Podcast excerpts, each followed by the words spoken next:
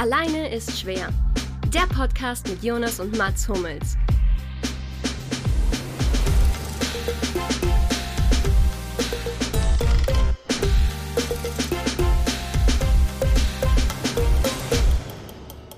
Heute begrüßen wir euch zu unserer Folge AIS 44 Anatoli Timoschuk, der Held unserer Kindheit, der Held jedes Friseurlehrlings und der Held der Nummer 4 unendlich aneinandergereiht.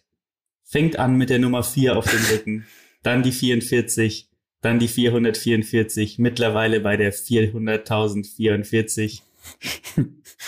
Da fehlen ein paar Vierer, aber ist kein Da Problem. fehlen Wir, drei Vierer und drei Nuller. wir sind, und Jonas und ich sind seit Jahren ein Riesenfans von diesem, von diesem, ja, wie soll man sagen, von diesem gottähnlichen Gottähnlich. Geschöpf Anatoli.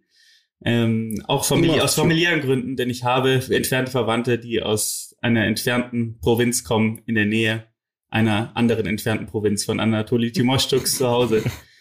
Und deswegen begrüßen wir euch heute zu unserer Sonderfolge, die sich genau bis zu diesem Zeitpunkt rein um Anatoli Timoschuk dreht. Und ab jetzt nicht mehr. Nie wieder. Grüß euch. Hallo Jonas, hallo Mats. Hallo, wir fangen ziemlich früh an, nämlich haben wir mit jemandem gesprochen, ähm, alter Gefährte aus seiner Zeit bei Jugendsportschule Lusk. Ähm, das wird der erste Interviewpartner. Dann natürlich auch noch Sportinternatsteam Kiew haben wir noch. Dann die ganze Zeit so mit Bayern und so lassen wir ein bisschen raus und dann gehen wir wieder zu seinen End, ähm, zu dem Ende seiner Karriere zu Kairat Almaty. Da haben wir auch noch mit Weggefährten gesprochen. Ich habe auch noch ähm, von einem erbitterten Gegner natürlich, äh, äh, Gegner von Dnepr Dnepropetrovsk habe ich noch, ähm, habe ich noch gefunden, die sich auch noch sehr wohlwollend über ihn äußern äh, werden. Deswegen, ich glaube, wir haben heute die ganze Bandbreite abgedeckt. Steht Und ich bin sehr glücklich. Ich bin wirklich sehr glücklich, zum ersten Mal in diesem Podcast Dnepr Dnepropetrovsk untergebracht zu haben. Und ich hoffe zum letzten Mal. Weißt du, warum der Verein so heißt? Es ist ein Fluss. ein Fluss die oder? Dnepr. Genau, genau. Dnepr ist ein Fluss. Und weißt du, warum ich das weiß? Weil ich mit Dnepr Dnepropetrovsk beim Fußballmanager 2004, glaube ich, mal Drei. die Champions League gewonnen habe. 2003. Drei, 2003 mal die Champions League gewonnen habe. Das ist mein Verein gewesen. Dnepr Dnepropetrovsk. Sag's nochmal. Also, ich glaube, wenn ich es noch zweimal sage, habe ich völlig die Bedeutung verloren. Aber ich finde, ich finde, es könnte ein Folgentitel sein. Ja, Ga- Ganz früh, ganz früh mal einen Folgentitel ins Spiel gebracht. Ich schreibe es mal auf, so und dann und wir werden aber hoffentlich noch natürlich noch ein paar andere Kaliber ins Spiel bringen. Ich habe keine Ahnung, wie man das schreibt übrigens. Fällt mir jetzt gerade auf. Ich glaube, Ohne auf jeden Fall sehr viele. Äh, ohne Vokale, nur mit Konsonanten. Ja, Okay. es sind auf jeden Fall ein paar, du- paar Ps und Js drin. Jonas, hast du, ähm, wie alt ist äh, Anatoli Timoschuk mittlerweile eigentlich? Kannst du das gerade Äh, Alter ist un, also es, es gibt kein Alter. Er ist einfach Mhm. erwachsen, also es ist hier auch, er ist kein, hat kein Geburtsdatum. Nee, er ist 1979 geboren. Also er Okay. ist inzwischen, er hat aber schon Geburtstag gehabt, er ist 42. Oh, zwar, also war eng. Es war Also eng. wär was bei der perfekt. 44? Mhm. Was Ja. passiert dann? Ist es so wie damals bei dem äh, Kalender von den Mayas, dass irgendwie, es endet Mhm. dann, wenn Timoschuk 44 Ja, wird? also irgendeine Störung im Raum-Zeitkontinuum wird es auf jeden Fall geben. Wir werden sehen, was. Äh, aber irgendwas wird passieren.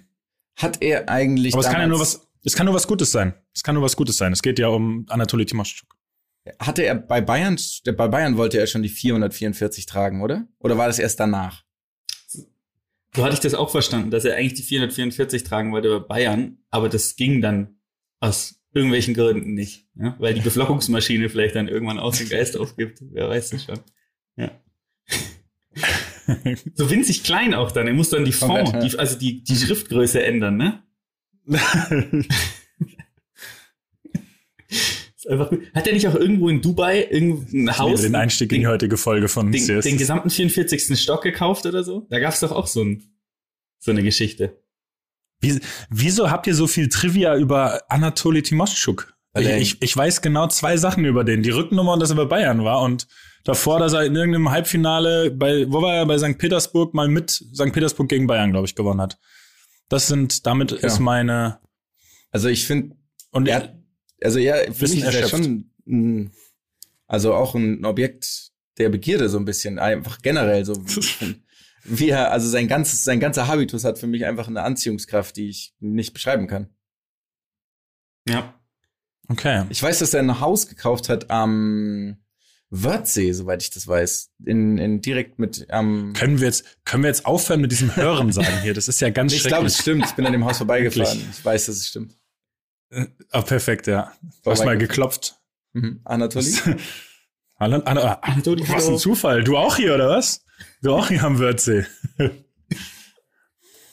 Was So. macht er? Jetzt schließen wir- noch ab. Was macht er gerade?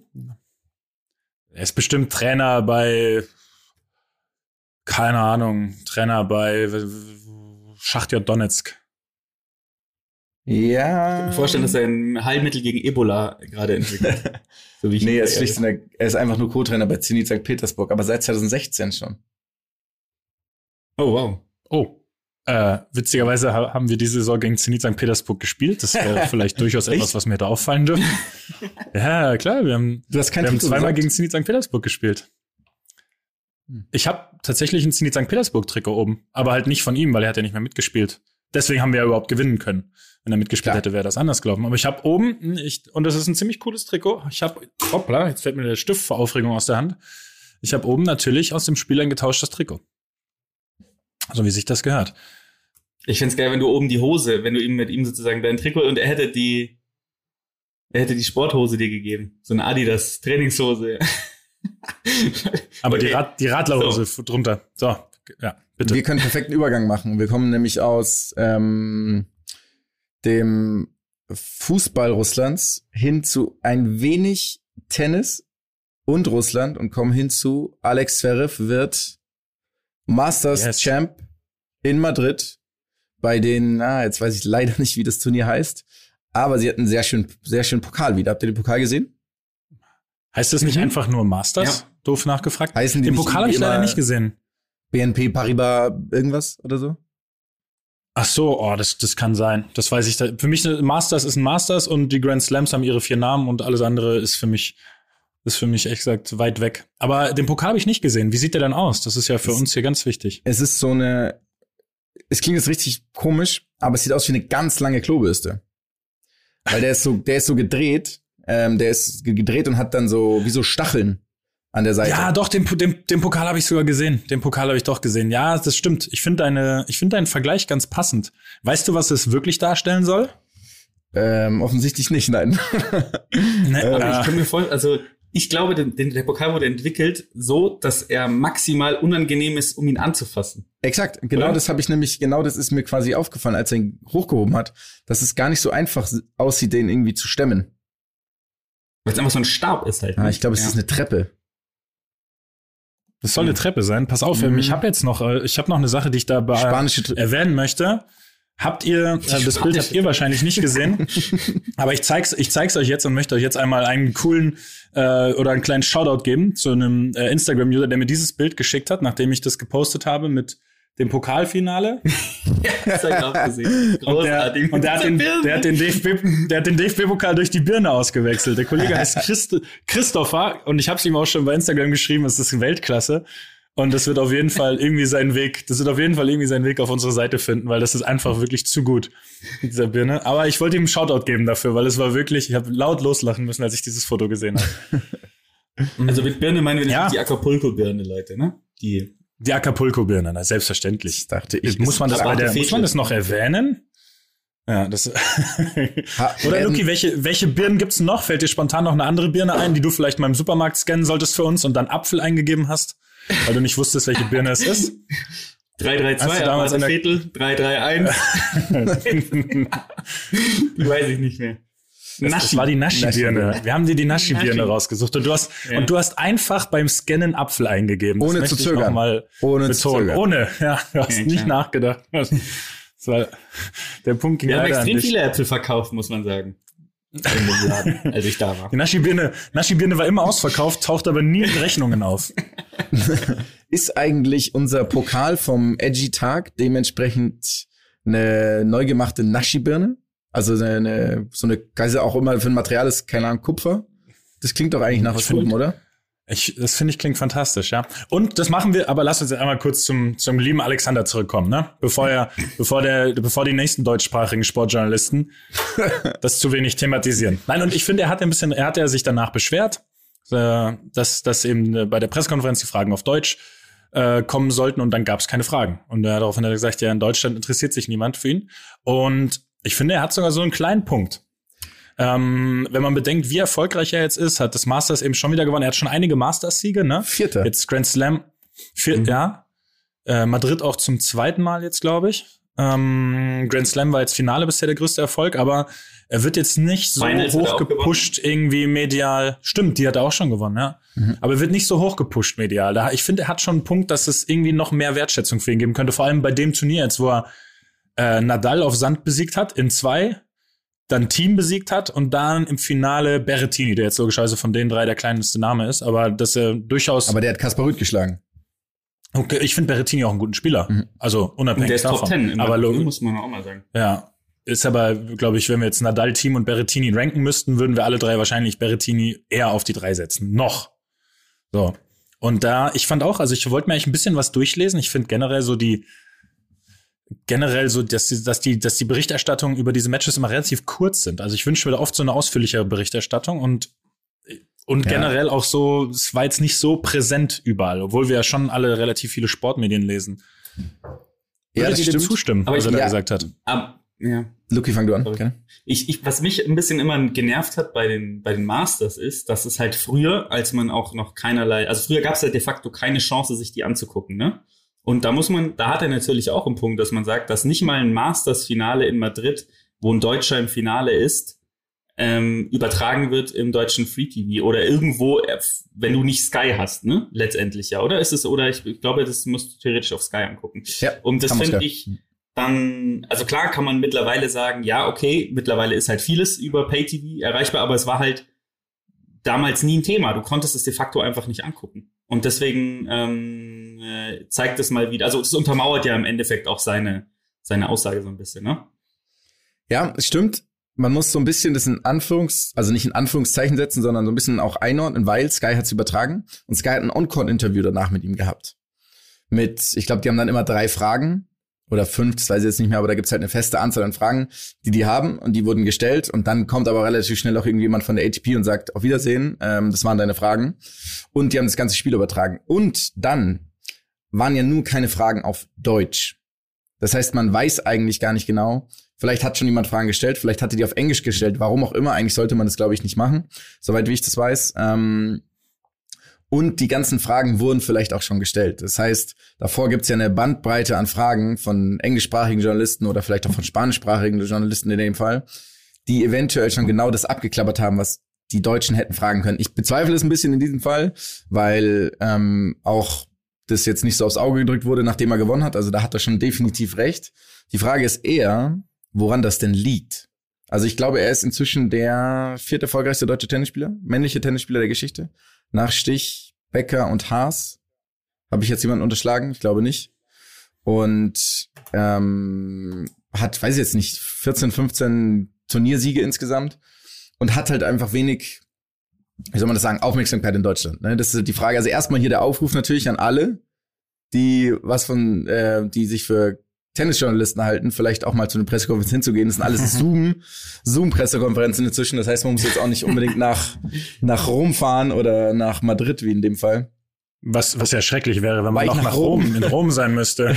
Oder in Madrid, um sich ein Tennisturnier anzugucken. Ganz schlimmer Ausflug. Ja. Genau. Aber ähm, das heißt ja im Umkehrschluss, man könnte sich da relativ, Könnte man. just saying, just saying, relativ einfach könnte man sich da einwählen. könnte funktionieren. Mhm. Schauen wir mal, Schauen wir ob mal, ob sich da irgendein Sportcast, ob sich da ein Sportpodcast finden lässt, der das eventuell mal macht. In einer freien Minute. Schauen wir mal, ob das machbar ist. Genau, Ähm, aber zurück aber zu, ja, jetzt lass, wollen zu wir der erst übers- Thematik einmal. Genau, die Thematik, dann können wir ja ein bisschen über das Sportliche reden. Er hat, glaube ich, mit seinem Bruder zusammen, haben die, ich weiß jetzt nicht, ob es dieses Jahr war oder letztes Jahr gesagt, dass sie sich auch wieder mehr auf Deutschland fokussieren wollen. Ich meine, er lebt seit Jahren in Monte Carlo, Monaco, oder? Kann es sein? Ähm, ich glaube ja.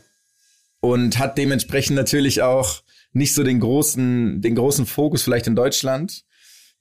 Ist halt die Frage, ist Tennis einfach momentan nicht so relevant? Ist er als Person für deutschsprachigen Journalismus nicht so relevant oder woran liegt es? Also ich bin immer so ein bisschen in der Blase, weil ich einfach sehr viel Tennis schaue und lese. Deswegen, ja, ich meine, dass es nicht im Ja, Tennis- läuft, finde ich schon auch ein bisschen schade. Tennis hat ja schon eigentlich immer so ein bisschen einen Boom gehabt. Also klar, früher mit, mit Becker, mit Becker Stich sowieso, dann aber auch, ich finde, in den Jahren danach, auch wenn mit Haas gab es immer wieder so Phasen. Dann mit dem Frauentennis, was ja zwischendurch sehr groß war, mit Petkovic, Görges, äh, Lisicki, ich hoffe, ich vergesse jetzt niemanden. Annalena Grönefeld natürlich mit ihren Doppelerfolgen, wobei das, muss man sagen, etwas weniger präsent in Medien ist. Deswegen Tennis ist ja was, was in Deutschland eigentlich im, Angelique Kerber, ach Gott, natürlich, logischerweise. Ja, da gab's jetzt, gab's ja wirklich viele erfolgreiche Frauen und da war es ja auch sehr groß eine Zeit lang. Und ich glaube, jetzt hat man so einen erfolgreichen deutschen Spieler, was aber schon stimmt, er ist jetzt nicht, er hat nicht irgendwie dieses Everybody's Darling Image oder so. Ne? Genau, das glaube ich, exakt. kann man schon so ein bisschen formulieren. Ich glaube, dass deshalb auch so ein bisschen diese ähm, diese Presse sozusagen dann fehlt. Also man muss ja sagen, Presse funktioniert ja auch so ein bisschen darüber, dass immer Geschichten erzählt werden und irgendwie es können jetzt Dramen sein, es können besonders schöne Geschichten sein und dass er vielleicht einfach nur ein sehr guter, erfolgreicher Tennisspieler ist, ohne die zumindest mir bekannten ganz großen Stories außenrum, die man geil erzählen kann. Zumindest kenne ich Ja, die jetzt. gut, es gab Würden mir die jetzt spontan nicht einfallen. Es gab letztes Jahr die Anschuldigungen gegen ihn und von seiner Ex-Partnerin. Mhm. Wegen, ich weiß jetzt nicht mehr ganz genau, das müsste man Boah, vielleicht ey, auch ganz, nachschauen. ich, da muss ich zugeben, ich weiß jetzt nicht, ob ich das hier thematisieren wollen würde. Gibt's da irgendwas Handfestes oder ist das alles immer noch sehr es Es gab halt diese Anschuldigung, ich weiß auch gar nicht, was daraus geworden Ja. ist. ich glaube, sie hat es dann fallen gelassen, aber die Anschuldigungen waren Anschuldigungen. Deswegen. Übrigens warte ist meine Formulierung, gab's da irgendwas Handfestes, ist nämlich die entscheidende Frage. Ähm, ja. so, Ähm, so nämlich. deswegen, ich würde das jetzt, ja, ich, deswegen, ich, ich tue mich da schwer, das, das Thema jetzt hier zu besprechen. Nee, es Aber du hast recht, darum, es gab zumindest mal ein Thema, ja. sondern ähm, ich würde eher sagen, dass, ich, das- dass ihn das halt beeinflusst. Ja, das kann natürlich auch sein, ja. Ja, es ist, es ist tatsächlich, aber muss, muss man ja auch mal ganz ehrlich sagen, abseits vom Fußball ähm, ist ja alles immer nur so eine Momentaufnahme, finde ich auch, ne? Also dann ist irgendwie mal ein äh, Robert Harting gut und dann wird der mal kurz eingeladen ins aktuelle Sportstudio, dann ist mal der und der gut, dann wird der mal eingeladen, wird ganz kurz irgendwie so diese klassische sportjournalistische Brille draufgesetzt und dann, oh, ist das toll und bla, und dann wird sie da komplett halt in Vergessenheit äh, oder versinkt sie da komplett in der Versenkung, ne? Und das finde ich dann, es ist, es ist schon auch so ein, so ein Muster, was man ja bei allen Sportarten sieht, die nicht Fußball sind, finde ich so ein bisschen, oder? Das stimmt definitiv. Aber würdet ihr nicht sagen, dass Tennis trotzdem so die klare Nummer zwei ist, irgendwie so in, in, in dem, in dem, worüber am meisten irgendwie sonst noch berichtet wird? Oder hängt das jetzt wirklich damit zusammen, dass wir so interessiert sind und das mitkriegen? Ich glaube nicht, Ja, dass daran es die glaub ich. klare Nummer Das- zwei ist. Ich meine, es ist ein bisschen schwierig. Anhand von was macht man das fest? Also sind es, weiß ich nicht, ich meine, Mitglieder in Vereinen, da brauchen wir gar nicht anfangen, weil ich glaube, die zweitmeisten hat der DTB, also der, äh, der, was, nee, deutsche DTB ist Tennis, der Turnen, Mhm. der Turnverband. Und so Mhm. danach kannst du es nicht, kann, danach kannst du es, glaube ich, nicht ähm, sehen. Ich weiß nicht, ich glaube, es liegt bei ihm auch so ein bisschen daran, dass er halt einfach noch keinen Grand Slam gewonnen hat und dass die Deutschen halt darauf warten, dass es eben diesen Riesenerfolg gibt ähm, mit einem Grand Slam Titel und den hat er halt schlicht und ergreifend noch nicht und vielleicht fehlt es deswegen bis zu diesem entscheidenden Aber es ist da nicht das, was, was, weil Angelique Kerber hat ja ihre Grand Slams schon. Und da ist es ja Mhm. genau das Gleiche. Ne? Das würde das ja dann so ein bisschen konterkarieren, dass man sagt, ja, dann ist es halt wieder die Momentaufnahme, dann wird sie wieder eingeladen, dann werden wieder irgendwelche Stories gemacht, wie sie durch Sydney läuft und dann ist wieder Ciao. Aber ich finde zum Beispiel bei den Tennis, bei den äh, Tennisfrauen war es schon so, dass das eine sehr lange Zeit irgendwie sehr präsent war. Dadurch, dass es eben auch viele, vielleicht auch dadurch, dass es viele verschiedene gab, aber das hatte ich jetzt nicht das Gefühl, dass das immer nur so ganz kurze Momentaufnahmen waren, sondern dass es ja jetzt schon die letzten Jahre ähm, immer wieder ein Thema, ein Thema war, bis halt jetzt auf einmal alle aufgehört haben, entweder zu spielen oder erfolgreich zu sein. Ich hatte auch das Gefühl, dass es gerade bei, bei Kerber so ein bisschen, dass die schon viel Momentum hatte in medialer Präsenz. ja. Und ich meine, Andrea Vielleicht auch ein Petkovic ist, ist nur noch ne? bei Buchvorstellungen äh, mit Stuttgart Barre, deswegen weiß ich nicht, ob die noch ähm, den großen, ein kleiner Scherz natürlich, ähm, aber ich meine, die ist jetzt auch, glaube ich, ist sie nicht in der ersten Runde ausgeschieden oder sogar in der Quali? Ähm, irgendwie bei einem, bei einem Turnier vor kurzem. Ja, ich Ja, weiß ich nicht, wo, wo, also ich meine, bei, bei Zverev, er hat natürlich auch so eine gewisse Attitüde, auch, ich meine, jetzt ist er inzwischen ähm, muskelbepackt, trägt ähm, ärmellos und hat auch den, dieses ganze Gehabe mit den Ketten, mit der Kette, die er dann immer. Ich meine, alles fair, jeder kann da natürlich machen, was er will, aber ich glaube, das liegt natürlich auch, ähm, oder das führt ja dazu, dass er auch nicht dieses Image hat von dem, den man einfach uneingeschränkt gerne mag. Also wenn man das vergleicht eben mit ich sage jetzt mit den anderen Everybody Darlings im Fußball zum Beispiel. Nee, oder im, im, im generellen Sport. Es ist halt so ein bisschen, er ist halt so ein bisschen anders und setzt sich dann auch mal oberkörperfrei bei den US Open ins Stadion und schaut dann noch zu. Und es ist halt nicht dieses, also ich persönlich bin ja eher ein Fan davon, wenn man sich nicht unbedingt anpasst und nicht unbedingt das macht, was alle gerne wollen. Ähm, aber er hat natürlich auch so einen gewissen Beitrag zu dem Ganzen gehabt, oder? Was man dir? Würdet ihr vielleicht auch eine Sache, die mir noch so ein bisschen, bisschen einfällt, ist, ähm, würdet ihr sagen, es könnte vielleicht auch daran liegen, dass natürlich die Tennistour extrem international ist und dass in Deutschland halt eigentlich keine wirklich wichtigen Turniere stationiert sind? Also das, das wäre ja, also ich meine, beim Fußball kannst du halt jedes Wochenende irgendwo, kannst halt unendlich viele Spiele dir angucken. Beim Tennis kannst du auf die BMW Open gehen und halt irgendwie in Stuttgart und in, in Hamburg, ne? Und vielleicht in Halle. Ja. Gut, und ich glaube, damit haben wir sie dann alle schon, die irgendwie ATP-relevant sind. Ja, es sind halt alles, es ist halt keine Masters-Turniere, ja. ja. Es ist halt einfach, wenn man das so sieht, drittklassige, also wenn man Grand Slam, Masters und dann alles, was danach kommt, sind es halt eher drittklassigere Turniere. Ist nicht München zum Beispiel auch sogar noch mal eine Stufe runter? Ein 250er. Da gibt's ja dann auch die 250er Turnier noch, also da sogar hat er ja zum Beispiel gespielt Anführungsstrichen auch, ne? nur noch. Also es passt ja, ja gar nicht früh in raus. Genau, aber Ja, das war ja trotzdem so, okay, er spielt in München, um sich zu zeigen, ähm, ist zwar, wie ihr ja gesagt habt, gerade früh ausgeschieden, aber immerhin ist er da und zeigt Präsenz und Mhm. gewinnt halt dann nicht. Ich glaube, das war eher, Ja, ich glaube vielleicht Punkt. genau, das könnte zusätzlich zum Grand Slam logischerweise auch noch sowas, so dass er dann in München vielleicht eben seine drei, vier Spiele als Turnier mal gewinnt, das könnte natürlich auch noch äh, dazu beitragen. Weil rein sportlich muss man ja sagen, ist es ja absolut Weltklasse. Das kann man ja auch gar nicht mehr diskutieren. Also voll. so, ja, da ist er, da ist er mittlerweile definitiv äh, in der Weltklasse angekommen. Bin auch gespannt, wie das, ähm, wie das ist. Wie habt ihr die Spiele? Habt ihr das äh, irgendwie auch was gesehen? Habt ihr Ja. nur gelesen? Habt ihr ein bisschen Highlights geguckt oder live geguckt? Äh, jetzt von, von den Masters? Ein bisschen was habe ich auch gesehen, ja. Ich muss sagen, was ich extrem interessant finde, ist, ich meine, jetzt kann man sagen, okay, Nadal, ja, der ist jetzt auch ein bisschen älter. Auf der anderen Seite finde ich, das zählt nicht wirklich, weil in Barcelona hat er auch mal ganz kurz aufgedreht. Und ich glaube, es gibt für ihn wahrscheinlich nach den Grand Slams kein wichtigeres Turnier als Madrid gefühlt. Ähm, könnte ich mir Mhm. vorstellen, so Nee, als ist sein nicht so. Home-Turf. Nee. Nee, ist nicht so? Nee. Mm, Der hat Madrid verhältnismäßig nur fünfmal gewonnen, was man sagen muss, was selten ist für Nadal auf ähm, Sand. Und scheinbar ist die Höhe in Madrid noch so ein Ding. Das heißt, die Bälle fliegen anders. Es ist kein Turnier, wo, Spiel, wo, die, wo die Spieler sehr, sehr gerne spielen. Das habe ich tatsächlich häufiger Ah, jetzt, krass. häufiger jetzt gelesen. Und es ist so ein bisschen Okay. die Sache auch so, okay, ist es wichtig, in Madrid gut zu sein? Oder ist es nicht eigentlich die Kurve nach oben und ist nicht eigentlich Rom der bessere Gradmesser jetzt? Ähm, Okay. da gab es tatsächlich ein paar, ähm, ein paar Stimmen, die das so, die das so gemeint haben. Ich habe jetzt die, Mad- also ich meine, Zverev hat das zweite Mal Madrid gewonnen. Ähm, ich kann mal ganz kurz schauen, wer die so ähm, gewonnen hat davor. Aber das war auch noch so eine Stimme oder war, war auch noch eine Meinung, dass viele gesagt haben, naja, er gewinnt halt das Turnier, was nicht so relevant ist, was ich persönlich eine Katastrophe finde, weil es ein Masters und das wenn man das gewinnt, ist das ein Punkt. Und nur weil irgendwer anders da nicht so einen Fokus drauf hat, heißt das jetzt nicht, dass es irgendwie nicht so wichtig ist. Also, und vor allem, wenn Defini- man, definitiv nicht. Ja.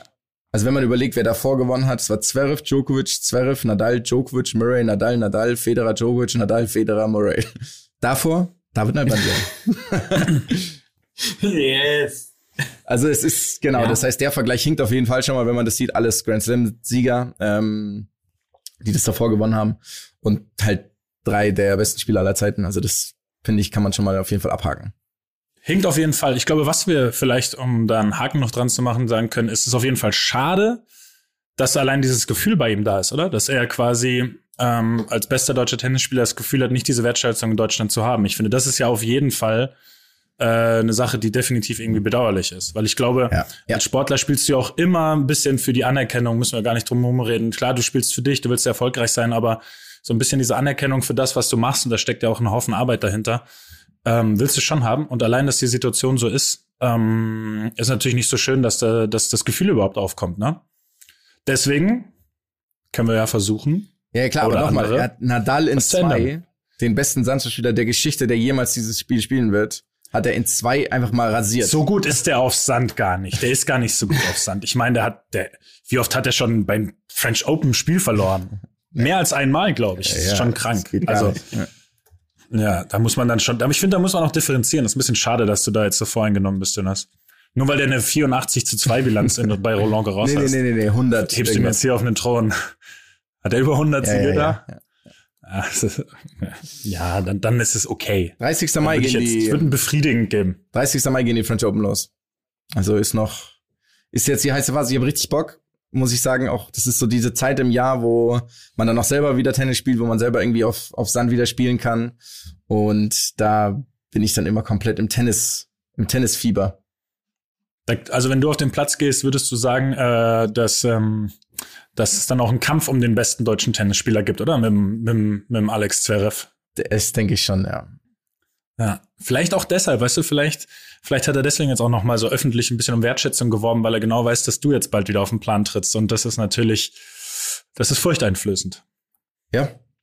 Kann, also kann, kann sein. Lucky enthält sich. Lucky, Ja. Lucky, Lucky, schütt, Lucky Ja. schüttelt seit anderthalb Minuten den. Kopf. Lucky hat, Lucky hat Ach, mir eine WhatsApp Alex. geschrieben. Ich äh, finde- der Jonas kriegt nächstes Mal die Brille von mir. Hat er mir gerade bei WhatsApp geschrieben.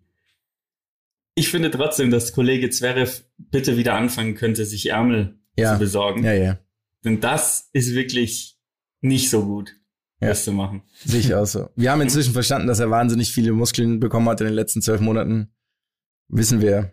Danke, Alex. Vielleicht können wir ihn das ja mal fragen in so einer Pressekonferenz. Schreiben wir uns mal auf die Frage, oder? Einfach mal, einfach mal um sie vielleicht jemand anderen kann- zu, also, also, zu das zeigen. ist eine öffentliche Frage, ne? die könnt ihr auch fragen in so einer Zoom-Konferenz. Das ist Gar kein Thema. Ihr wisst jetzt, wie es geht. Einwählen, let's go. Und ähm, fragt ihn doch einfach mal, ob er eine Wette verloren hat. Und der Wetteinsatz neun Jahre lang gilt jetzt. Who knows? Let's, let's do it. Wollen wir den Bogen spannen zu unserem zweiten Thema, was wir jetzt hier so schon seit ein paar Wochen vor uns herschieben Sehr gerne. und jetzt endlich mal diskutieren können, nachdem ich es mir jetzt nämlich auch angeschaut habe. Mit der üblichen Verspätung meinerseits. Dann mach doch eine schöne Überleitung. Und Sehr zwar, ja, ja, da wollte ich gerade tatsächlich, du hinkst ganz kurz. Ich habe erst überlegt, ob ich eine sehr fragwürdige Überleitung mache mit äh, den Bogen spannen und dann quasi auf ein, man zielt ja auf eine Scheibe, auf eine Zielscheibe mit dem Bogen und in der Doku kommen Zielscheiben vor, aber ich muss sagen, das wäre alles etwas martialisch gewesen, was Ja. ich da jetzt spontan gesagt hätte. Hätte ich mich vielleicht auf die äh, Überleitung hätte ich mich vorbereiten sollen. Deswegen zeichne ich mal das grobe Bild. Und dann geht's um die Doku über der, den Konflikt quasi Dietmar Hopp versus die Ultras. Kann man es so, kann man es so nennen? Im Großen und Ganzen, ja, ne? Äh, ähm, ja, die Doku, ich weiß gar nicht, äh, ist die jetzt erst vor kurzem rausgekommen, weil ich habe jetzt eben erst vor So ein paar zwei- Wochen zum ersten Mal Monaten so richtig davon gehört. Vor zwei, zwei Monaten? Okay. Ähm, habe ich mir jetzt auch angeschaut. Wir haben sie alle drei geguckt und ich glaube, sie wirft sehr viel Gesprächsstoff auf, oder? Ja, Also durchaus. in, in viele Richtungen. Genau, also ich Ähm, glaube, wir, wir müssen jetzt nicht dieses ganze Thema aufrollen. Also es geht, es ist eine ZDF-Doku von Jochen Breyer und einem Kollegen, dessen Namen ich vergessen habe. Schande über mein Haupt, ich liefere es nach.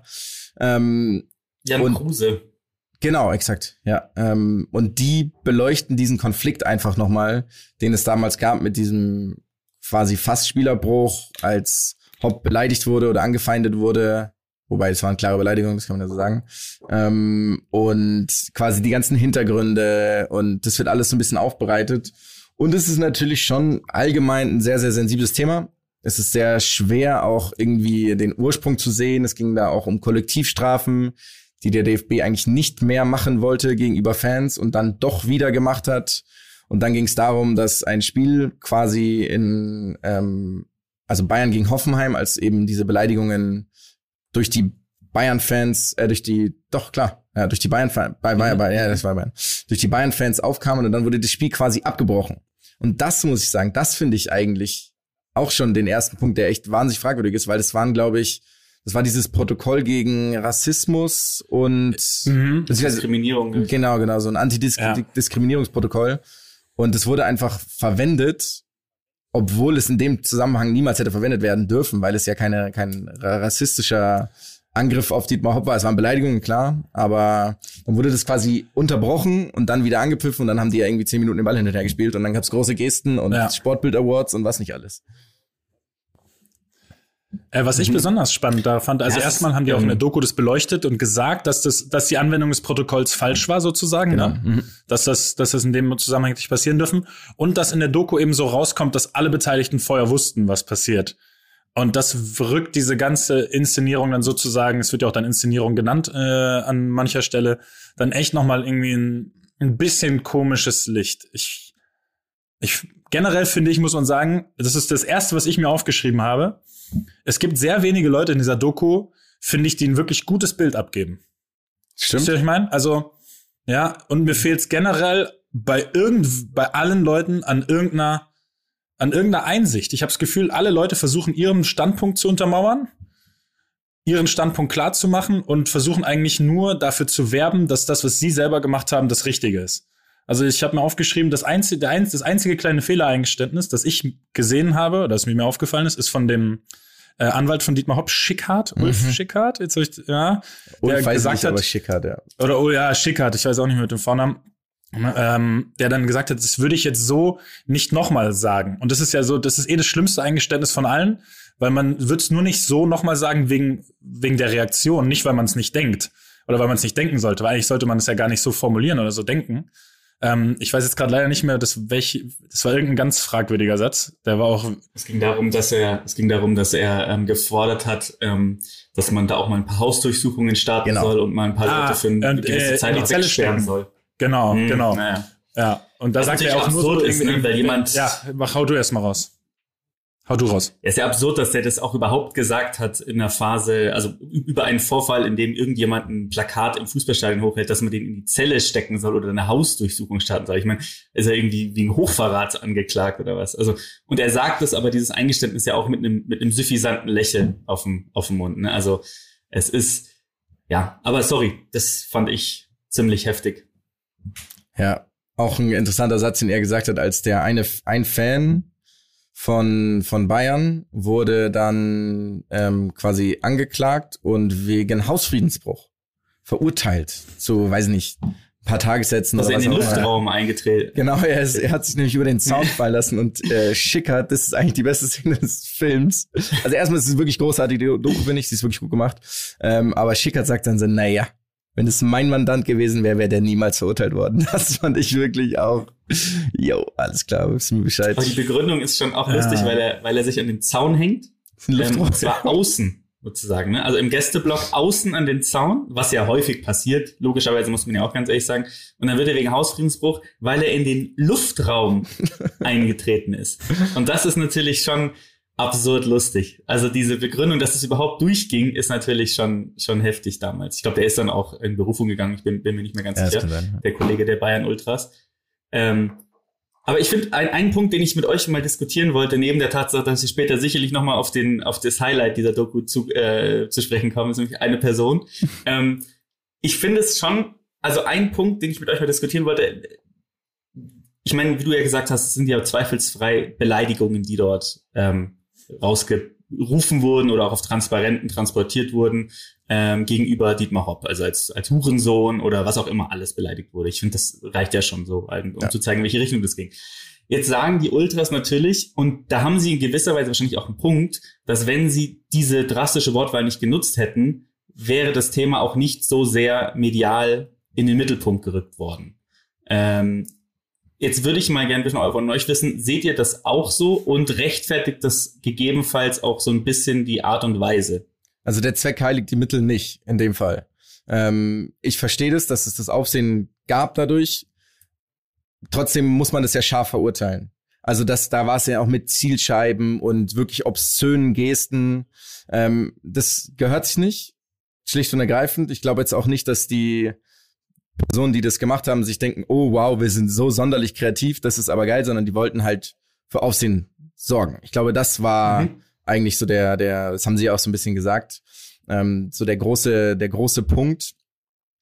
Ich frage mich eher, ähm, also was hätten sie machen können? So, okay, es ist, ich meine, klar, es gibt im Fußball eine gewisse Macht. SAP ist ähm, Sponsor bei Bayern, Sponsor bei der Nationalmannschaft, glaube ich auch, kann es sein ähm, und haben dementsprechend auch eine gewisse, ich würde jetzt mal sagen, Kraft und Macht einfach im, im deutschen Fußball.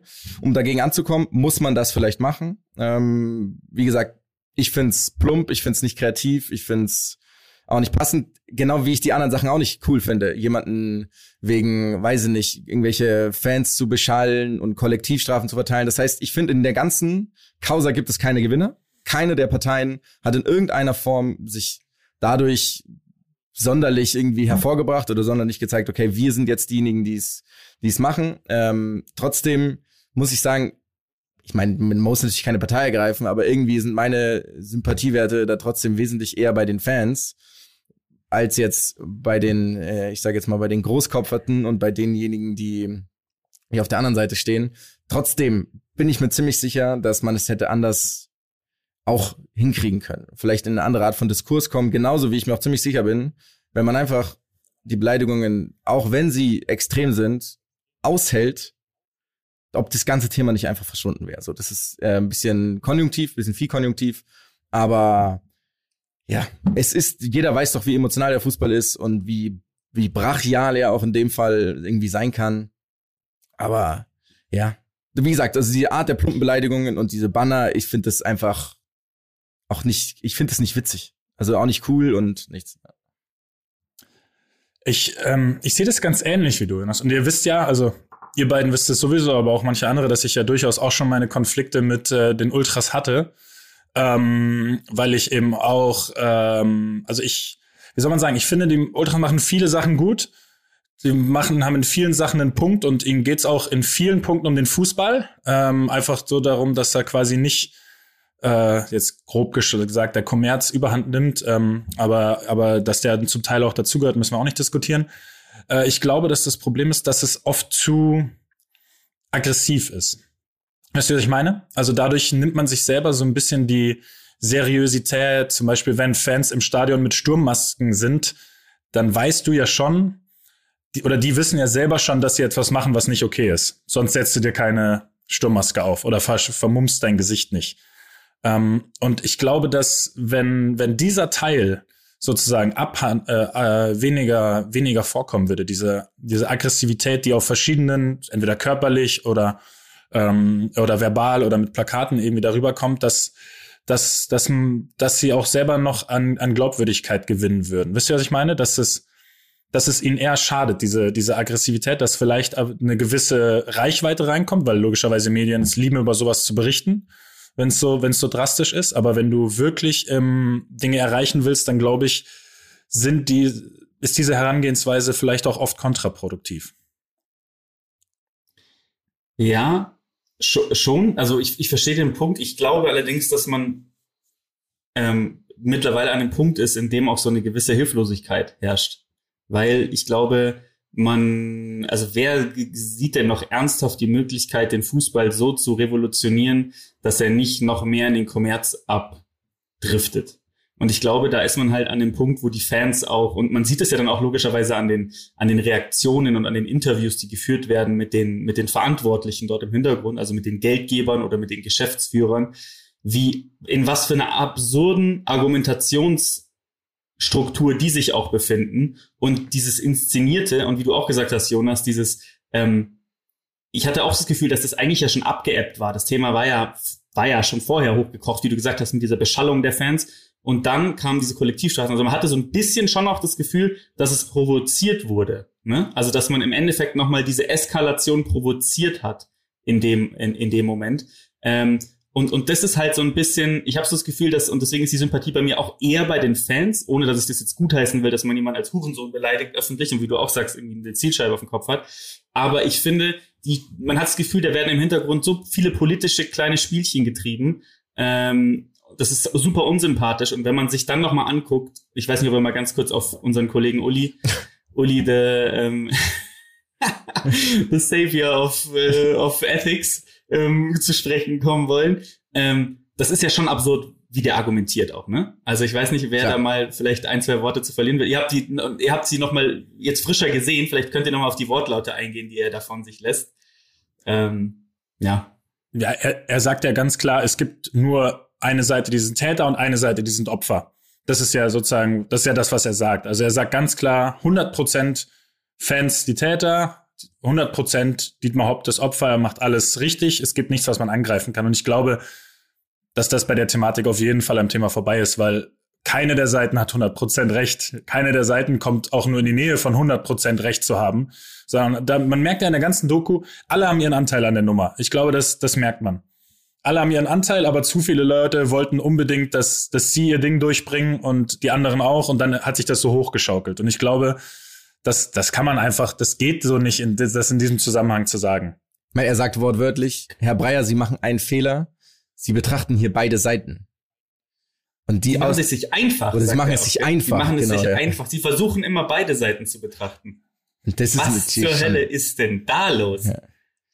ja das ist, ich meine, das, das, ist ja, also das, ist das ist, das, das stimmt ja was ganz gewaltig nicht in der, in der Art und Weise, wie jemand ähm, denkt, dann auch. Ja, aber das, das, das zeigt ja, wie fern, und das ist ja vielleicht dieser Ursprungskonflikt, ähm, auch den, den Punkt hatte der Matz, wie sehr denn die Fans sozusagen inzwischen weg sind oder entfernt sind von denjenigen, die den Fußball bestimmen und machen. Das ist ja, glaube ich, das Urthema, das Kernthema. So mhm. wie, wie soll man sich Aufmerksamkeit verschaffen? Ähm, und diese, ähm, ich weiß nicht, ob's, ich weiß nicht, ob du das Wort Hilflosigkeit vorher benutzt hast, Luki, aber sowas in der Art oder so eine Art Ohnmacht das kann ich dann schon verstehen. Die Frage ist halt eher, ähm, müssen die Fans das dadurch anders machen? Also ich, wie gesagt, für mich ist das, ich denke das immer so ein bisschen schade, weil ähm, die Fans sorgen dafür und jetzt weiß ich nicht, wie oft Mats und ich drüber geredet haben, wie das ist, ähm, Fußball zu schauen ohne Fans, beziehungsweise Fußball zu spielen ohne Fans. Es ist halt, ich weiß nicht, für mich ist es ein Zehntel des Spaßes, für Mats vielleicht noch ein bisschen mehr, weil er selber spielt. Das heißt, die machen so viel, was den Fußball ausmacht und so viel gute Sachen und es ist eine, es ist eine Jugendkultur, es sorgt für Gemeinsamkeiten, es Klar, die Extreme sind ein bisschen doof, aber ähm, es gibt so viele gute Sachen, auch so viele soziale Projekte, so viele schöne Momente, die da, da man, die man dadurch hat, so und diese kleinen Ausreißer nach oben oder beziehungsweise in dem Fall ja eher nach unten, muss man sagen, ähm, machen halt dann so viel von dem Eindruck so ein bisschen kaputt. Und da ist halt die Frage, okay, sind die Fans diejenigen, die es hinkriegen könnten? Man sieht es jetzt an der Super League, vielleicht sind sie es, die so viel Druck ausüben könnten, dass eben der Fußball nicht in eine Richtung geht, die wir, die keiner von uns mag, die, glaube ich, bis auf wahrscheinlich 20 oder 50 handelnde Personen im Weltfußball niemand mag ist die Frage. Sind es die Fans, sind es die Ultras, ist es die allgemeine Meinung, ist es, also wer sorgt dafür, es zu tun? Die Fans machen immerhin was. Vielleicht nicht schlecht. Aber hat man nicht beim Thema Super League jetzt zum Beispiel auch gesehen, wie groß der Einfluss der Fans ist, ohne dass quasi, weil da, es gab ja, soweit ich das mitgekriegt habe, ist ja wenig, ähm, also bis auf der Platzsturm in Manchester, glaube ich, wo die Fans da waren, aber das war ja sogar schon nachdem, glaube ich, die Super League wieder gecancelt wurde dass die Proteste schon viel ausgelöst haben und dass, äh, dass quasi die Fans einfach schon einen großen Einfluss haben. Und ich glaube, das ist so ein bisschen das Gefühl, jetzt in der Zeit ohne Zuschauer haben auch zumindest viele Leute, nicht alle, aber viele Leute gemerkt, wie viel die Fans beim Sport generell ausmachen, wie, wie wertvoll das ist, wie schön das ist, einfach wie schön das ist, gar nicht mal wertvoll. Ich finde, das, das, das geht schon wieder zu sehr in eine, in eine finanzielle Richtung, sondern wie schön es ist, ähm, das zu sehen. Ich kriege regelmäßig Gänsehaut, wenn ich mir alte Videos von irgendwelchen Sportarten anschaue und dann die Zuschauerreaktionen sehe. Ähm, äh, ich habe tatsächlich, ich glaube, ich habe es auch tatsächlich schon die eine oder andere Träne verdrückt bei dem Thema. Ähm, dass das, äh, dass man da jetzt eben schon merkt, dass die Fans gehört werden Manchmal leider erst danach, aber ich weiß zum Beispiel auch, dass Fans auch in gewisse Vorgänge vorher irgendwie mit einbezogen werden. Also Fans, Ultras, ich, für mich sind Fans Fans. Ich bin, ich tue mich immer ein bisschen schwer, das zu differenzieren. Deswegen generell Fans. Ähm, und ich habe schon das Gefühl, dass die auf jeden Fall äh, in gewissen Teilen mit einbezogen werden. Dass es aber auch natürlich Entscheidungen gibt, in, in die man nicht jeden mit reinziehen kann. Wisst ihr, was ich meine? Also es ist, es ist ganz schwierig, da den Mittelweg zu finden, auch zwischen mit reinnehmen ins Boot und aber nicht, nicht bei jeder Entscheidung mitreden lassen. Weil auch, es ist, wird ja auch, es macht ja auch keinen Sinn bei gewissen Entscheidungen, äh, wenn zu viele Leute da mitreden. Ja, schon. Ich, ich, ich glaube, was man bei dem oder was mir bei diesem Fall jetzt so ein bisschen aufgefallen ist, weil ich mich auch gefragt habe, warum provozieren sie denn eigentlich diese Reaktion? Also was ist das, das Ziel? Und ich habe so ein bisschen das Gefühl, dieser schwelende Konflikt, diese Kommerzialisierung des Fußballs ist das eigentliche Thema, was unten drunter liegt. So, und dann provoziert man eine Reaktion, die natürlich aus, ohne Frage völlig over the top ist. Und dann ist es aber, ist ja auch so eine dumme klassische ähm, Art und Weise zu diskutieren, sich dann nur auf das zu fokussieren und zu sagen, ja, aber weil ihr jetzt da überschossen habt, ist alles andere diskreditiert. Deswegen ist der gesamte andere Diskussion die, und die gesamte andere ähm, Kritik ist dementsprechend nicht mehr gültig, weil ihr habt jetzt hier jemanden als Sohn beleidigt. So, und das ist so eine dumme ich finde, es ist auch so eine relativ einfache und, und sehr ähm, traurige Art und Weise zu argumentieren. Ich meine, sowas hat man vielleicht auch schon mal selbst erlebt, dass man jemanden passiv-aggressiv die ganze Zeit so lange aufstachelt, bis er irgendwann explodiert und dann hängt man sich darauf auf, dass er explodiert ist. Also, wie gesagt, ja, das macht der Jonas, das macht der Jonas, das macht der Jonas immer, das macht der Jonas immer. Das klassische Jonas.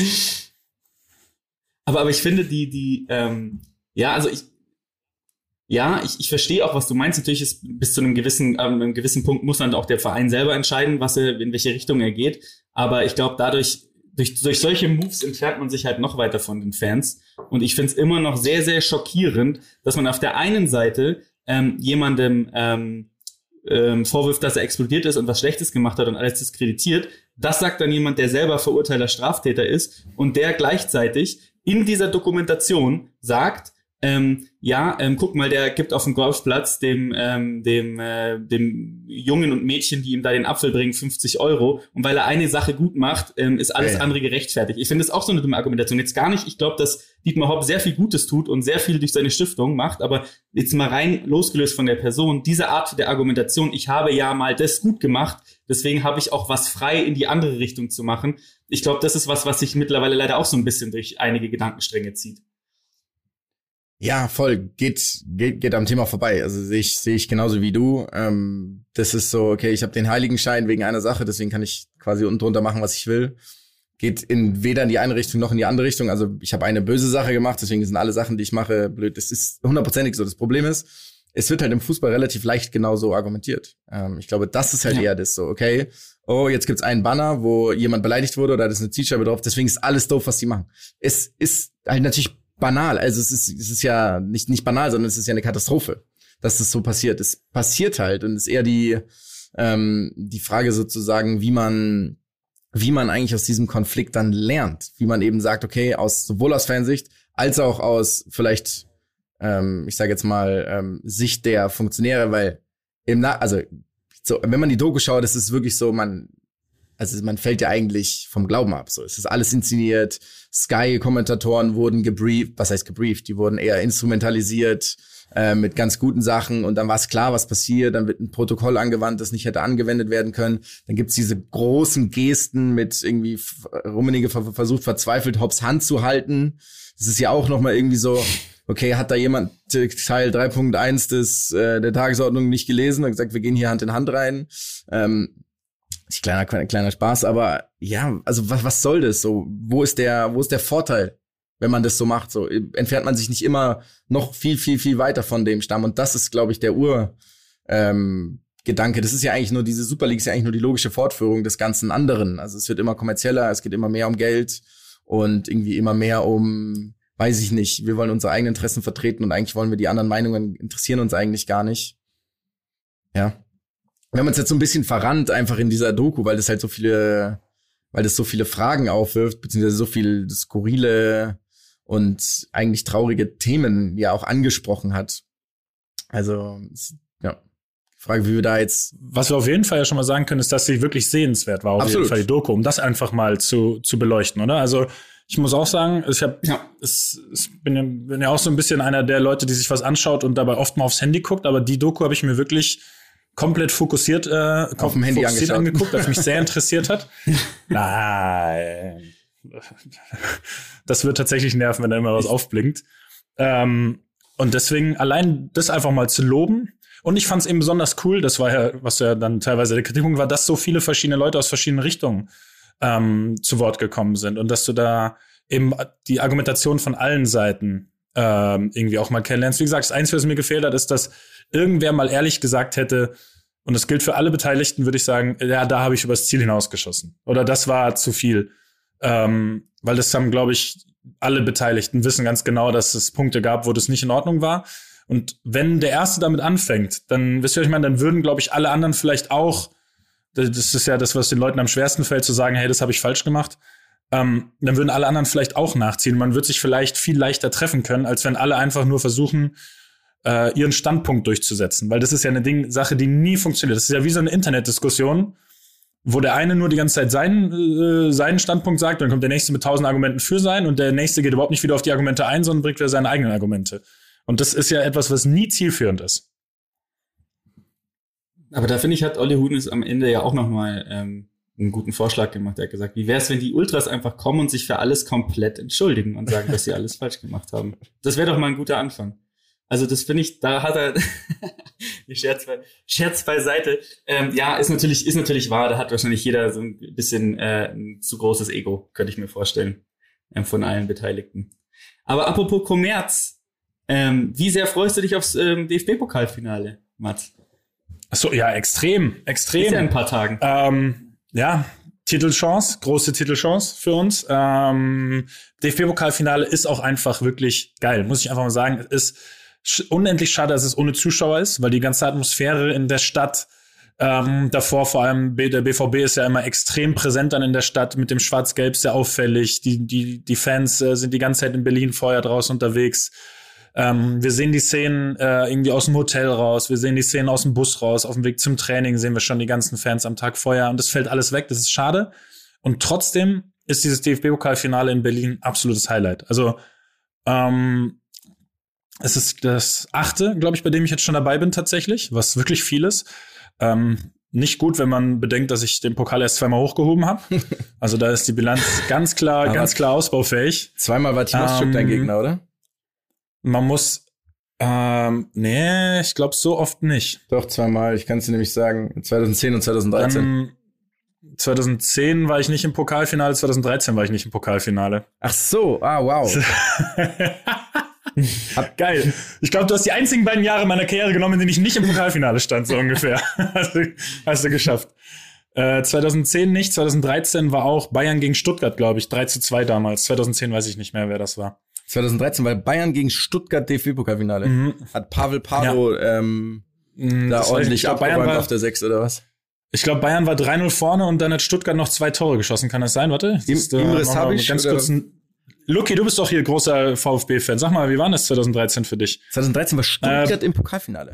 Bayern, Bayern gegen Stuttgart 3 zu 2. Wie ich es gesagt habe, es stand 3 zu 0 in der 61. und der VfB hat in der 81. durch Martin Hanix zweites Tor in dem Finale. Mm. Zweites Tor. Äh, auf 3 zu 2 verkürzt, ja. Nee, ähm, genau. Gut, die, jedes einzelne DFB-Pokalfinale hat vielleicht noch seine eigene Geschichte. Ne? Eventuell wird mir mal ein Tor aberkannt. Who knows? Ähm, vielleicht war der Ball auch nicht hinter der Linie, äh, als Dante ihn einen Meter hinter der Linie geklärt hat. Vielleicht war er nicht hinter der Linie in dem Moment. Ähm, äh, deswegen muss man die Bilanz auch. Stachel. Der sitzt, ja, ich muss sagen, ich verstehe also ich, war, ich, ich war auf Höhe ja. der Linie. Ich habe ganz genau gesehen, dass der Ball im Tor war. Ja, das, der war, der war durchaus eventuell drin. Äh, deswegen muss man die Bilanz vielleicht etwas äh, mit, man muss ihn etwas in Anführungszeichen setzen. Ähm, aber ja, ich freue mich brutal drauf. Ich glaube, alle freuen sich drauf. Ein Titel ist einfach, ein Titel zu holen ist was Großartiges. Wir haben eine riesen Chance dafür. Das ist keine Floskel, sondern ich glaube, wenn man mich sehen würde, gerade in dem Moment, sieht man, dass ich auch durchaus schon etwas äh, hyped bin auf das Finale. Ah, und was schade ist, dass ihr auch nicht da seid. Normalerweise seid ihr bei fast jedem dieser Finalspiele irgendwie dabei gewesen. Da werde ich euch wirklich vermissen. Bei jedem. War, warst du bei jedem der Finals? Ich glaube, bei einem war ich nicht. Ich, wobei nee. Das, das, das weiß ich jetzt Müsste nicht. Du, warst jedem. schon, du warst schon äußerst präsent, ja. Müsste bei jedem gewesen sein.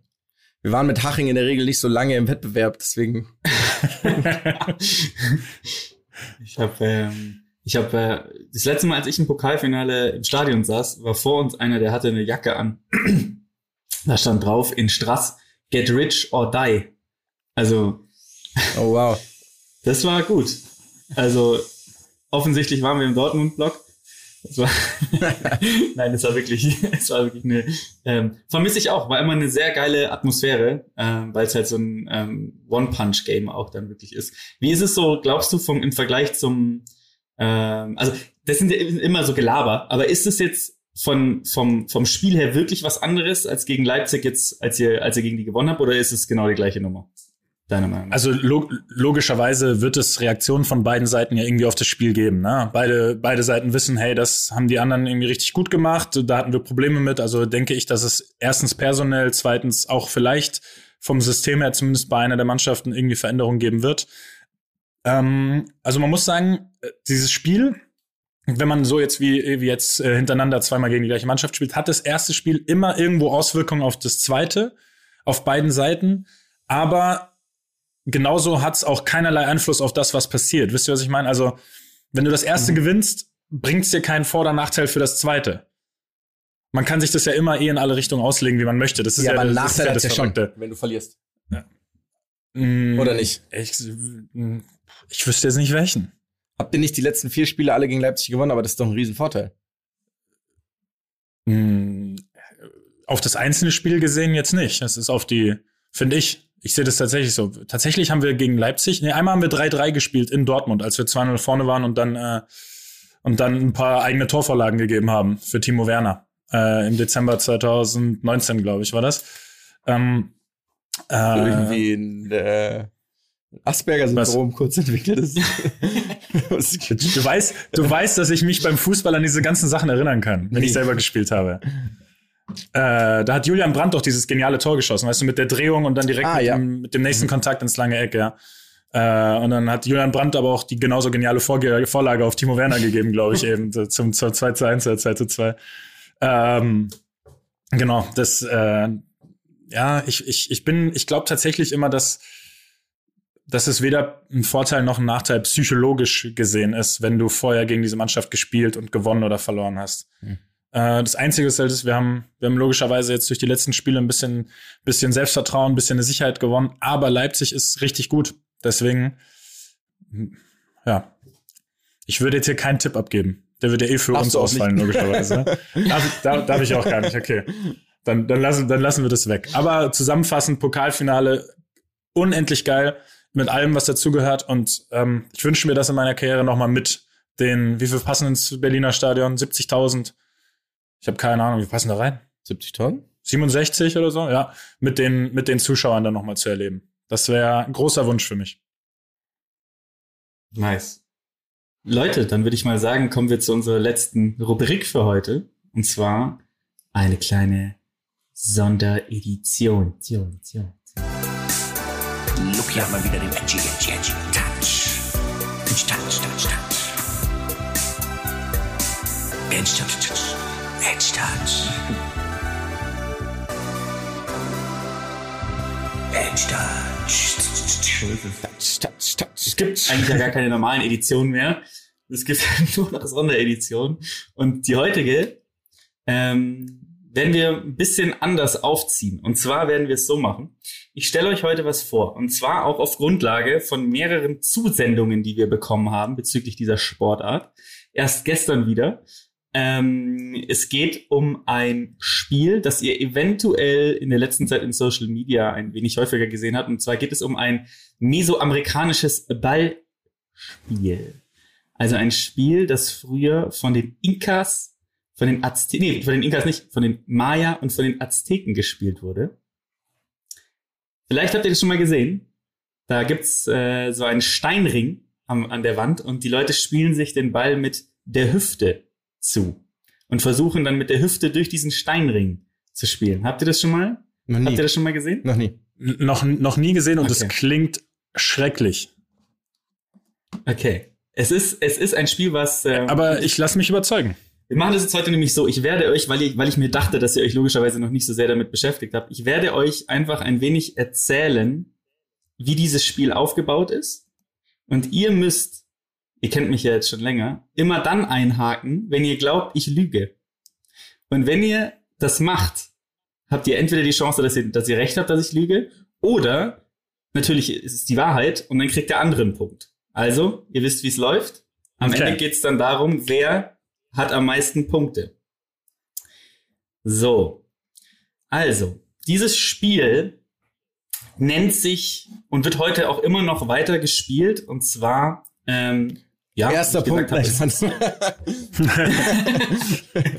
ähm, wird, wird gespielt von den, äh, ja, von den indogenen ähm, Nachkommen. Ähm, es ist tatsächlich, und das ist, glaube ich, ganz interessant, es ist ein, äh, ein Spiel, das schon 300.000 vor Christus ähm, das erste Mal gespielt wurde. Moment, den- 300 von den- 300.000 vor Christus.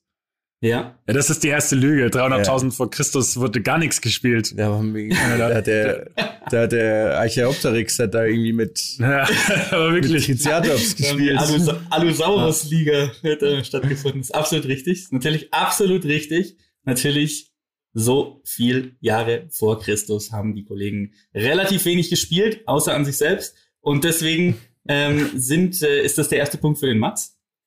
Ähm, Ach, wir machen das gegeneinander. trotzdem- Ja, Natürlich klar. macht ihr das gegeneinander. Tatsächlich wurde das Spiel äh, circa 1650 vor Christus ähm, die, die ersten Male gespielt. Ähm, also da gibt es sozusagen die ersten Funde. Natürlich, ähm, wie hat man rausgefunden, dass die Leute das damals gespielt hatten? Man hat vor allen Dingen die Spielstätten gefunden. Die Spielstätten kann man sich so vorstellen. Das Stadion ist im Endeffekt aufgebaut wie ein großes Schreibschrift I oder wie ein römisch 1. Das heißt, du hast einen langen Korridor und hinten dann zwei Endzonen, die breiter sind. So, ne? Also das ist im Endeffekt die, das, das Spielfeld. Das Spielfeld wurde getrennt durch ähm, diese Körbe, würde ich es jetzt mal nennen. Das sind eigentlich Steinringe. Die hängen circa drei Meter, nee, höher, Entschuldigung, höher. Die hängen teilweise sechs Meter, bis zu sechs Metern über dem Boden. Ähm, und man hat Punkte gemacht ähm, gegen das gegnerische Team logischerweise. Das heißt, das ist aber im Endeffekt jetzt erstmal die Mittellinie ähm, des, des Spielfelds. Die, die ersten Spielstätten, die man gefunden hat und die größten waren in Paso Doble. Ähm, dort hat man die hat man die ersten gefunden. Ähm, interessanterweise ist die Frage, wie konnte man jetzt ähm, Stopp. Punkte machen? Stopp. Ja, Im Paso Doble wurde gar nichts gefunden. Ich, wollt, Okay, ich, warum? ich hätte ich hätte auch gerne eingehakt. Der Paso Doble ist doch ein scheiß Tanz. Das ist Ja, oder kein Ort, genau, ja. Scheiße. richtig, das ist absolut richtig. ah, aber es sei dann Punkt für Jonas. Ah, Ich hab, Ja, aber man hat uns beiden angesehen, Jonas. Unsere Gesichter haben sich verändert in dem Moment, in dem er es gesagt hat. Ja. Beide wurden so extrem skeptisch. äh, Ah, st- mir ist das mit dem Tanz zu spät eingefallen. Mann. tatsächlich äh, wurden Spielstätten gefunden in Paso del, de la Amada. Ähm, dort hat man Spielstätten gefunden. Und wie ich gesagt habe, die unterscheiden sich von der Größe relativ extrem. Das heißt, man, es gibt nicht einheitliche Regeln. Das Ziel des Spiels ist letztendlich mit einem Ball, ein Ball, der komplett aus Naturkautschuk bestand ähm, und bis zu vier Kilogramm gewogen hat. Ne? Also das ist natürlich schon relativ heftig, dass man so einen Ball ähm, dann spielt. Ähm, und Mit der man Hüfte. hat letztendlich versucht, Also, mit der Hüfte. Moment, ich, Ja, bitte. ich, ich würde, ich würde, ich will einhaken. Vier Kilo glaube ich nicht. Ich glaube, so schwer waren die Bälle nicht. Vier Kilo ist extrem. Es stimmt aber. Wirklich? Was haben, wir- was haben die, was haben die für starke Hüften gehabt, ey? Sechs, die haben einen vier Das- Kilo schweren Kautschukball sechs Meter in die Hüfte geschossen. Also sind die irgendwie. Ey, krass. äh, Also den Paso Doble haben die aber mal richtig. Ausgeführt, ja. Die Sache ist die, dass diese Ah, warte, das ist ein Punkt für Das- Jonas, muss ich mir kurz der, aufschreiben. Der, ja, der Ball ist so schwer. Ähm, deswegen haben sie ihn auch. Man ist, deswegen ist man sich auch ziemlich sicher, dass man ihn mit der Hüfte gespielt hat, weil du kannst so einen Ball gar nicht mit dem Fuß spielen, ohne dass er irgendwie für das ähm, Kranbein bricht. Ähm, so und dementsprechend ähm, haben diese, also das Ziel ist es, den Ball rüber zu spielen auf die andere Seite. Und es gibt dann entweder die Regel, dass der Ball in der Luft gehalten werden muss, ne? also dass er nicht auf den Boden kommen muss. Das ist dann in Spielfeldern, die kleiner waren. Oder dass der Ball nicht anhalten darf auf der anderen Seite. In der Endzone ist es dann auch ein Punkt sozusagen. Ne? Also, dass du sozusagen den Ball daran hinderst, dass er anhält auf deiner Seite, wenn er rüber gespielt wird. Oder dass du den Ball daran hinderst, dass er in deine Endzone fliegt. Da müsste der andere ja richtig heftig reinballern. Ähm, und es gab noch die Regel, wenn du es schaffst, mit dem Ball durch diesen Steinring zu spielen, ist das Spiel sofort beendet. Also im Endeffekt so ein bisschen wie der Schnatz. So, ne? So, dann ist das Spiel halt vorbei. Ähm, Stopp, das glaube ich nicht. fand ich ganz interessant. Ja. Glaube ich nicht, stimmt nicht. Das Spiel war nicht vorbei. Das Spiel war nicht vorbei, wenn der. Richtig. Das richtig, das Spiel war vorbei. Wenn Echt? du den Ball durch diesen Yes! Ring spielst, war das Spiel vorbei. Ja. 2-2. Interessanterweise, weil der Ball ja auch so schwer war, ähm, ist es zu sehr schweren Verletzungen gekommen in diesem Spiel. Völlig überraschend. Also Leute Völlig sind teilweise auch gestorben, wenn sie den Ball an den Kopf gekriegt haben und so, ne? Also es ist einfach dann, oder halt überall Knochenbrüche. Ähm, es war aber gar nicht so schlimm, weil das Blut der Leute hat im Endeffekt ähm, das Spielfeld getränkt und stand auch so ein bisschen für ähm, Opfergaben für, ähm, für den Gott der Nein, nein, nein, nein, nein, nein, nein. Das, das hast du dir jetzt, das hast du dir ausgedacht. Das Blut der Leute wurde nicht, das Spielfeld wurde nicht im Blut der Leute getränkt. Auf gar keinen Fall. Auch das stimmt, leider. Stimmt. Was, was, was sind das für Psychopathen gewesen? Das Gute ist, dass dieses Spiel, ähm, wie hieß das Spiel denn eigentlich auf, auf, auf, der, auf der Sprache der Maya, äh, respektive der Azteken? Es hieß Olomalitski. Ähm, und die Spanier haben es dann genannt El Juego de Pelota Mesoamericana, wie die Spanier halt so sind. Sie haben einen sehr griffigen Namen dafür gefunden. Der Name des, Ja. der, der, der, der, das Spiel des Balles der Mittelamerikaner, oder was? Exakt, genau, ja. Ah, Lucky, den Scheiß glaube ich dir wieder nicht. Die Namen sind erfunden. Ich kaufe dir das die nicht Lügen, ab. die, ich, äh, die, die, die, Lügen nicht äh, seht, aber das ist wieder richtig. Und es ist so absurd dumm, dass ich es natürlich mit reinnehmen musste. Ist ja ganz klar. Yes. Das, ich war mir sicher, dass, ich war mir sicher, den spanischen Namen hast du einfach gegoogelt und erfunden. Ja, das Jonas führt 4-2. Ganz kurz, haben wir schon viele Lügen nicht erkannt, oder was? Ein paar habt ihr nicht erkannt, ja. Echt? Ähm, Crazy. Jetzt ist es so, dass wer, also natürlich hatten die keine riesigen Stadien, ne? Also die hatten, das größte Stadion hat tatsächlich 40.000 Leute gefasst. Ähm, das war, ähm, war das größte, was man gefunden hat. Stopp, ist falsch. Allerdings wurde das Ist Spiel, falsch. Ja, ist falsch, 40.000 das ist- Leute haben 1000, äh, 1300 vor Christus wurde da gar nichts mit 40.000 Leuten ich gemacht. glaube, so viele Leute haben gar nicht gelebt auf der Erde zu der Zeit. ja, ja, okay. Also es, Ähm, es gab kein so großes Stadion. Es ist ein Punkt für Jonas, Es gab ja? nicht so ein großes Stadion. Ja. Ah, scheiße, jetzt geht der Jonas weit in Front.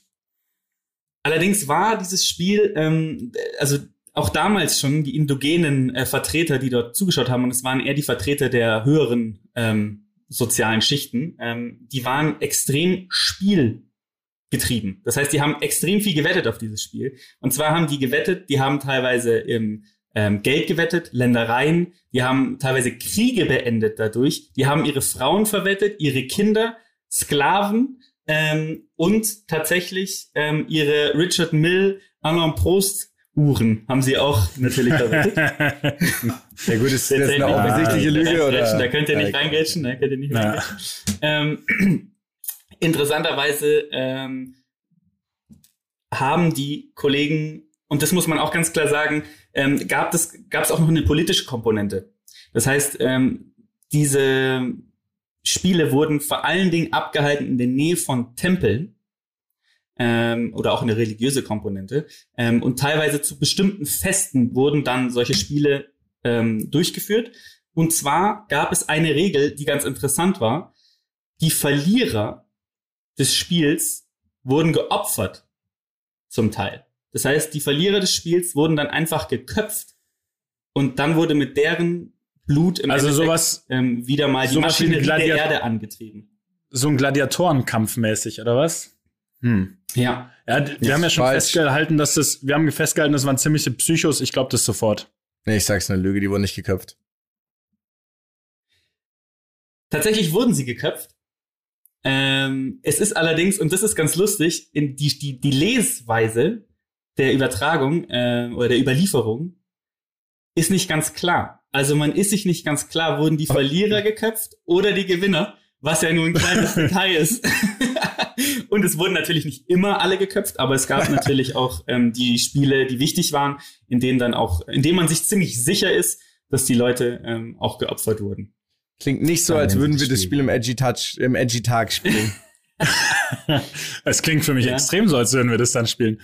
Ähm, Ja. Ist es jetzt nur für rein für den Schiedsrichter hier der Runde? Ist das jetzt hier ein Punkt für mich? Weil lag der Jonas jetzt falsch? Weil die wurden ja zum Teil geköpft. Ja, ist ein Punkt für dich. Das ist ein Punkt, ist ein Punkt ne? für dich. Ja, freu, freut mich.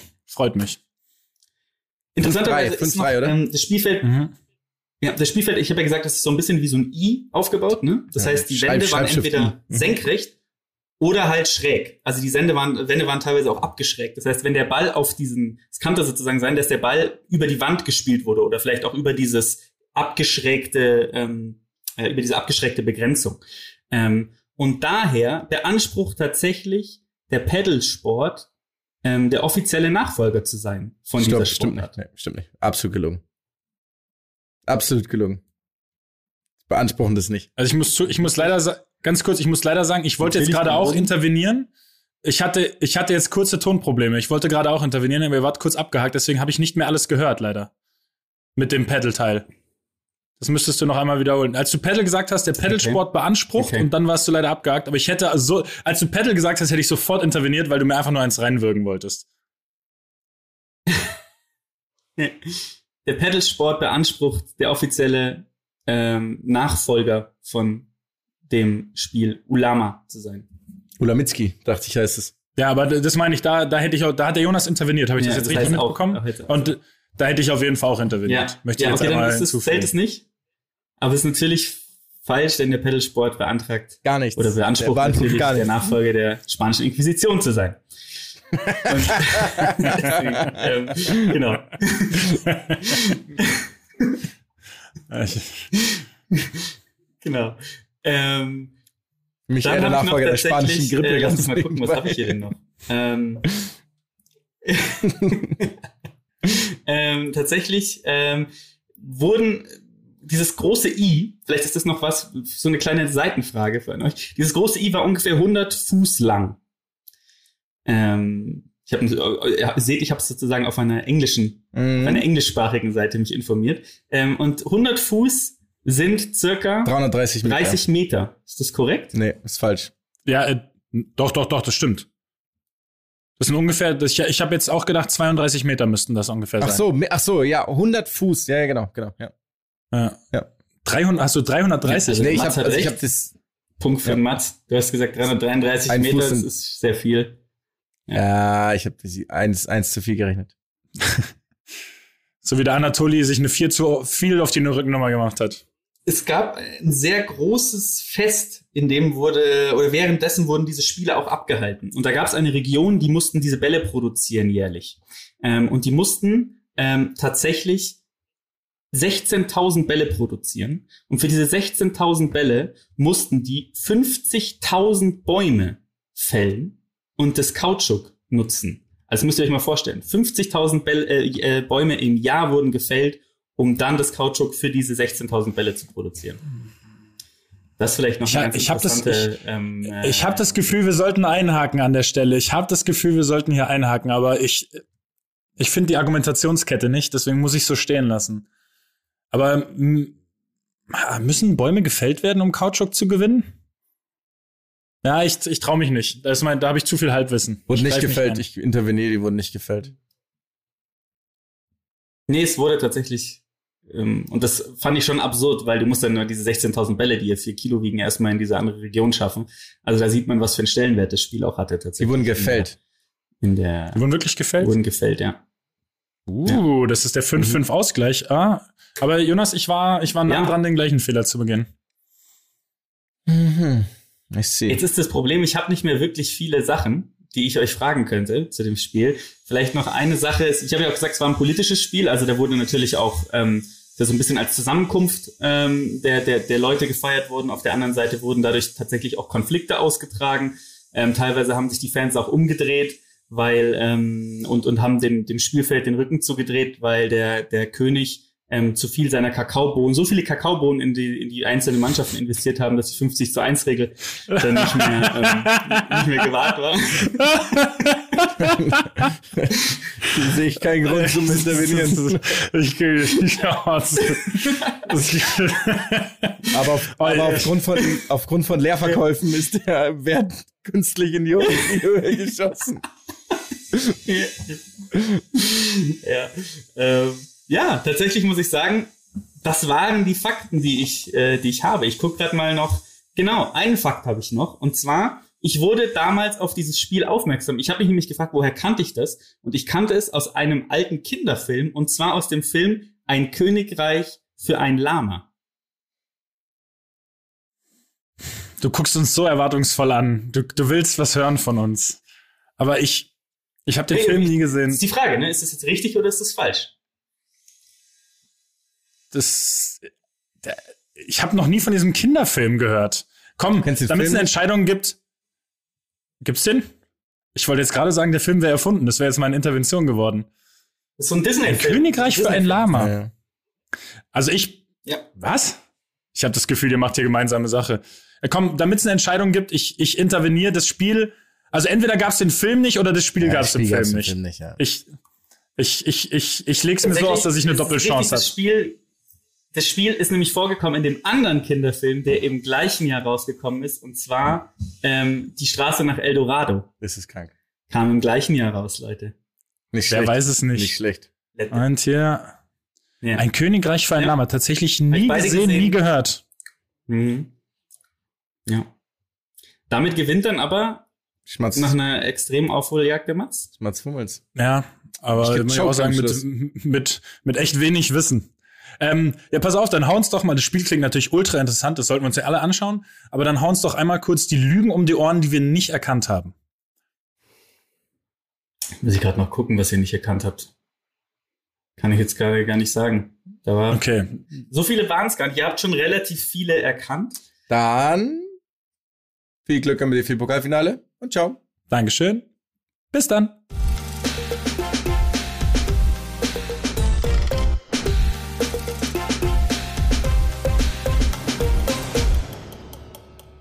Dieser Podcast wird produziert von Podstars bei OMR.